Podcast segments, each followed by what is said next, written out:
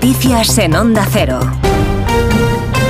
¿Qué tal? Buenos días. Agricultores y ganaderos tienen previsto volverse a manifestar en toda España en el que será ya el quinto día de protestas de productores independientes que, convocados por redes sociales, se han puesto como objetivo entrar en Madrid. Los agricultores siguen con sus consignas centradas en la oposición a las políticas verdes que se les impone desde la Unión Europea, en la defensa también de unos acuerdos comerciales más justos y ayudas para afrontar crisis como la de la sequía.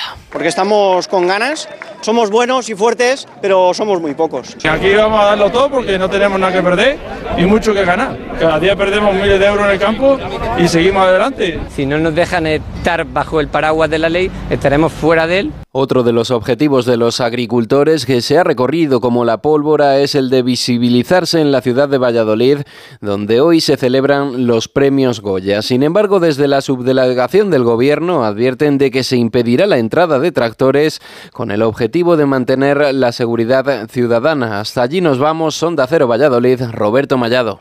No solo se van a vigilar las entradas por carretera en la ciudad, el operativo de policía y guardia civil también se extenderá a los caminos para evitar la entrada de los agricultores con sus tractores. Ya ha avisado el subdelegado del gobierno, Jacinto Canales. Eh, se va a intentar impedir la entrada de tractores, efectivamente. La Policía Nacional y la Guardia Civil está haciendo su trabajo y está denunciando a aquellos que no cumplen las normas. No solo hay vigilancia especial a los agricultores que no esconden su intención de movilizarse, también hay manifestación convocada por los sindicatos UGT y Comisiones Obreras por la mañana. Ellos esperan 30.000 personas y a eso hay que sumar los 4.000 asistentes a la gala en la Feria de Valladolid, que estará especialmente blindada en un dispositivo, dicen, sin precedentes en la ciudad. Cambiamos de asunto. En Crónica de Sucesos les contamos la trágica noche que se ha vivido en la provincia de Cádiz después de que una embarcación de la Guardia Civil haya sido arrollada por una narcolancha en el puerto de Barbate. En la embestida han muerto tres guardias civiles. El ministro del Interior viajará este sábado al municipio gaditano,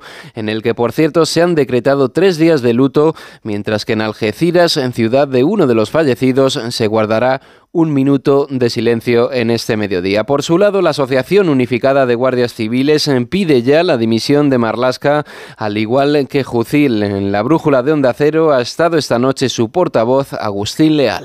Recientemente cerraron una unidad puntera y, que era un ejemplo para todos los países de la Unión Europea, que era el OCONSUR, en la lucha contra organizaciones de narcos que estaba compuesta por unos 150 agentes muy especializados y motivados que realizaban una encomiable labor de cientos de detenidos, miles de kilos de droga incautados.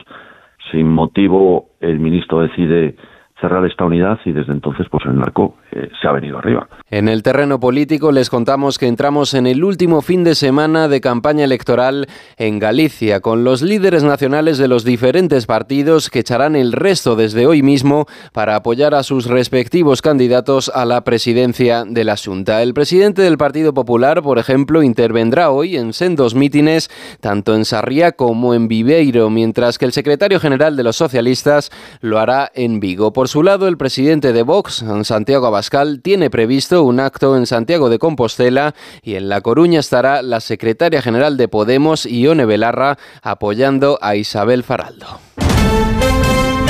En deportes, la jornada número 24 de Liga nos deja la victoria del Betis a domicilio por 0 a 2 ante un Cádiz que se mete en puestos de descenso. Para este sábado hay otros partidos, a la vez Villarreal, Real Sociedad Osasuna, Las Palmas Valencia y Real Madrid Girona, un encuentro por el liderato de la clasificación. Escuchamos a ambos técnicos, Ancelotti y Michel. Partido que va a ser un partido difícil, obviamente. Girona lo está haciendo muy bien.